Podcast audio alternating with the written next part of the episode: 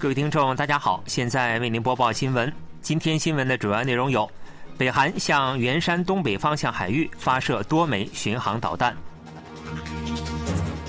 美国白宫表示极为重视北韩努力开发尖端武器和增强力量；韩国国安前首长表示，韩国四月举行国会选举前，北韩或局部挑衅。以下请听详细内容。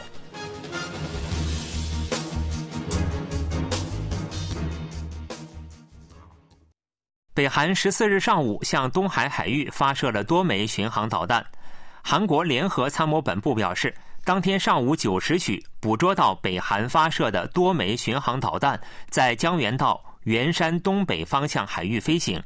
韩美情报部门正在进行缜密分析。联参表示，韩军正在加强监视和警戒，并与美方保持紧密合作，密切关注北韩的进一步动向。这是北韩今年第五次发射巡航导弹。一月二十四日，北韩在平壤附近地区向西部海域发射了多枚新型战略巡航导弹“火箭三三一”。二十八日，在咸镜南道新浦市附近海域发射两枚“火箭三三一”。三十日，又向西部海域发射“箭矢二型”导弹。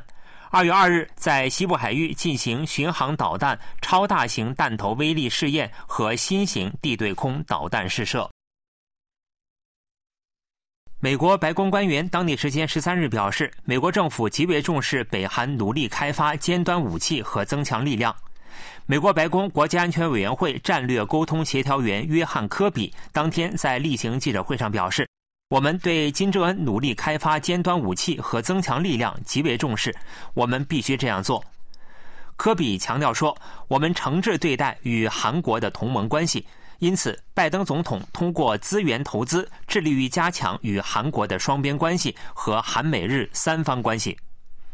科比对北韩与俄罗斯加强军事合作关系表示担忧。科比还说，北韩进行前所未有的导弹挑衅，并针对韩国和美国的威胁性言论不断升级，美国对此深表忧虑。科比在一月举行的记者会上，也对北韩国务委员长金正恩近期的发言表示严重关切。他说：“必须严肃对待对负责包括核能力在内的不断扩张军事力量系统的负责人的调查。”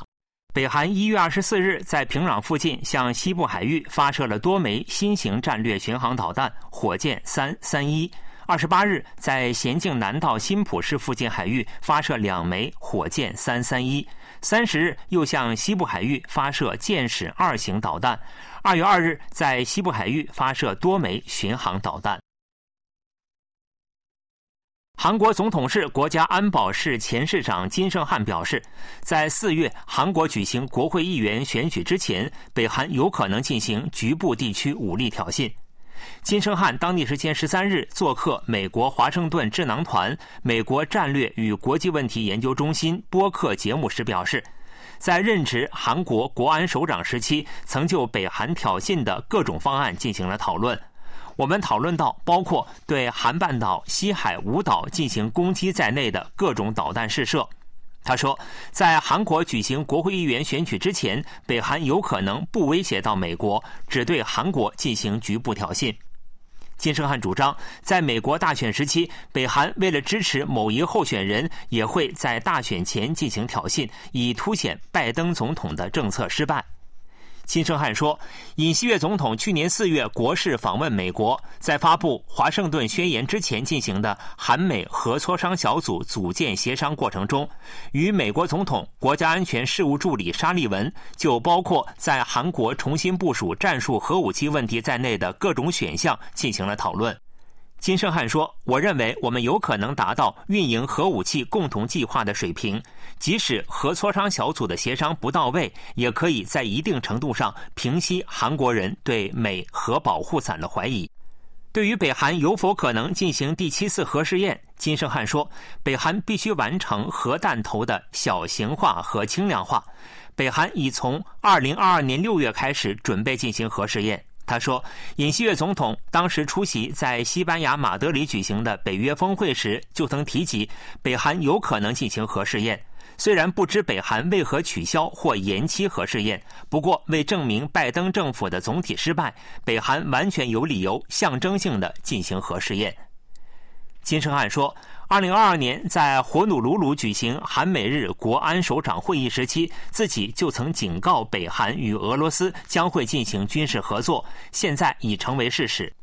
北韩希望从俄罗斯引进侦察卫星所需的光学技术、洲际弹道导弹载入技术、核动力潜艇技术等，但俄罗斯表示不会越过红线。美国也曾警告俄罗斯不要越线。韩国国家情报院表示，北韩劳动党三十九号市下属的海外 IT 组织创建非法赌博网站，并将其出售于韩国国内的网络犯罪组织，且泄露该组织成员的个人信息等。据国情院十四日发布的报道资料，位于中国丹东的劳动党三十九号市下属组织庆兴信息技术交流社，通过十五名成员的分工合作，制作了以成人和青少年为对象的赌博网站，每人月均向平壤上缴五百美元。国情院表示，庆兴是三十九号市下属组织，负责筹募金正恩的个人秘密资金。该组织成员作为负责对韩进行间谍活动的侦察总局成员，被派遣至三十九号市执行任务。国情院表示，该组织团长为金光明，成员以郑流成、全全旭为主。他们伪装成中国开发商，窃取 IT 行业从业人员的职业证书，创建非法赌博网站，并将其出售给韩国犯罪组织。国情院表示，因为他们要求的网站制作成本比韩国和中国开发商便宜约百分之三十至百分之五十，并可以用韩语交流，因此韩国犯罪组织明知他们是北韩组织，也一直进行交易。庆兴制作一个网站的费用为五千美元，并以维护和管理网站的名义，每月收取约三千美元。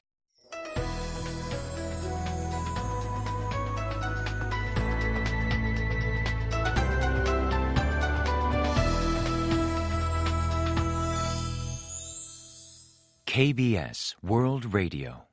这里是韩国国际广播电台新闻节目，欢迎继续收听。韩国总统尹锡悦推迟预定于下周访问德国和丹麦的行程。总统室表示，考虑到近期国内问题等各种原因，而决定推迟此次寻访计划，并同德国和丹麦就相关问题进行了磋商。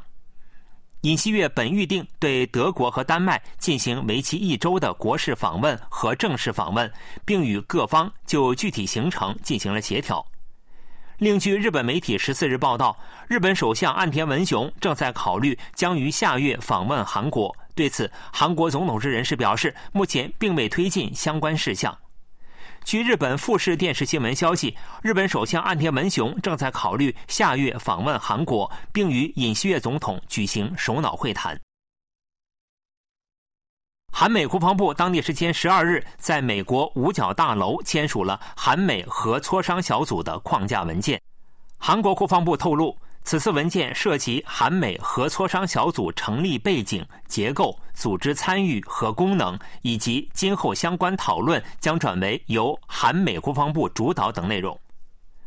韩国国防部政策室长赵昌来和美国国防部负责太空政策副助理部长维平纳兰作为韩美共同代表参加了签字仪式。韩美核磋商小组是通过韩美共同应对北韩核威胁的核与战略策划，保障延伸威慑的提升而持续展开的韩美双边协商机制。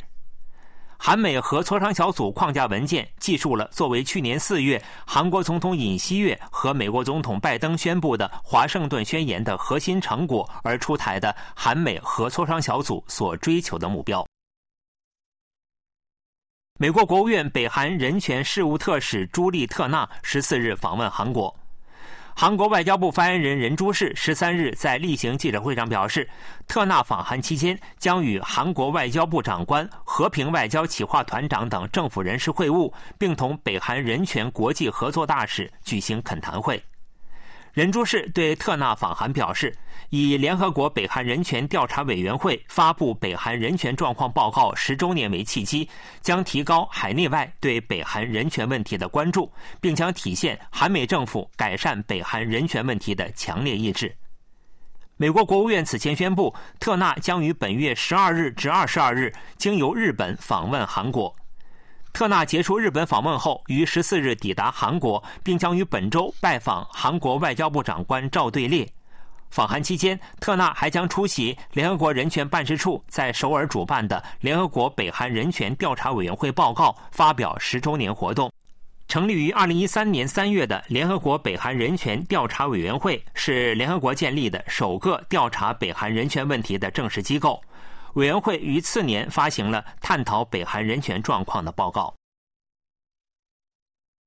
国家研究机构韩国开发研究院在修正的经济展望中，将今年韩国经济增长预期维持在百分之二点二不变。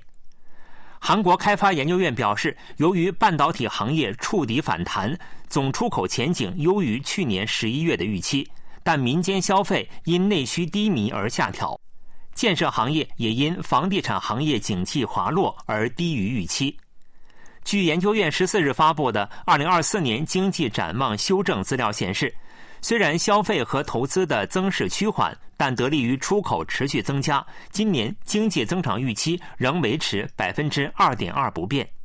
研究院发布的经济增长预期高于韩国银行，低于国际货币基金组织。